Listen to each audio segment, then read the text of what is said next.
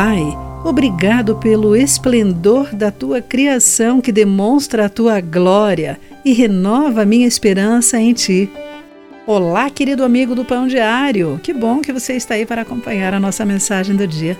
Hoje lerei o texto de Patrícia Rainbow com o título A Esperança Florescerá. Na Filadélfia, Estados Unidos, quando limparam os lotes vazios e plantaram belas flores e árvores, em geral, isso melhorou a saúde mental dos vizinhos, especialmente daqueles que lutavam com as finanças.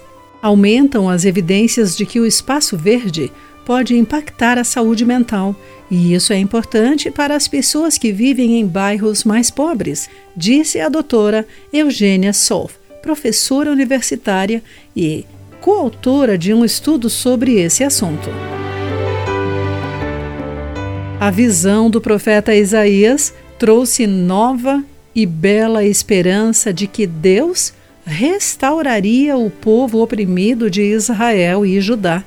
Em meio à desgraça e ao julgamento profetizados por Isaías, essa promessa se enraizou às regiões desabitadas e o deserto exultarão, a terra desolada se alegrará e florescerá.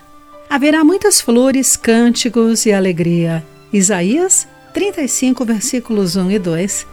Não importa a nossa situação hoje, também podemos nos alegrar pelas maneiras como nosso Pai Celestial nos restaura com nova esperança, inclusive através da sua criação. Quando estamos tristes, refletir sobre a sua glória e esplendor nos fortalece. Isaías nos incentiva. Fortaleçam os de mãos cansadas, apoiem os de joelhos fracos.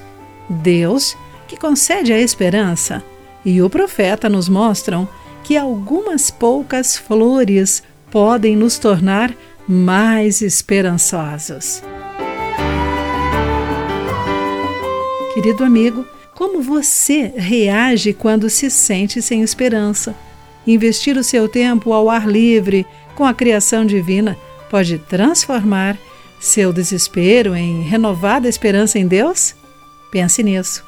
Aqui foi Clarice Fogaça com a mensagem do dia.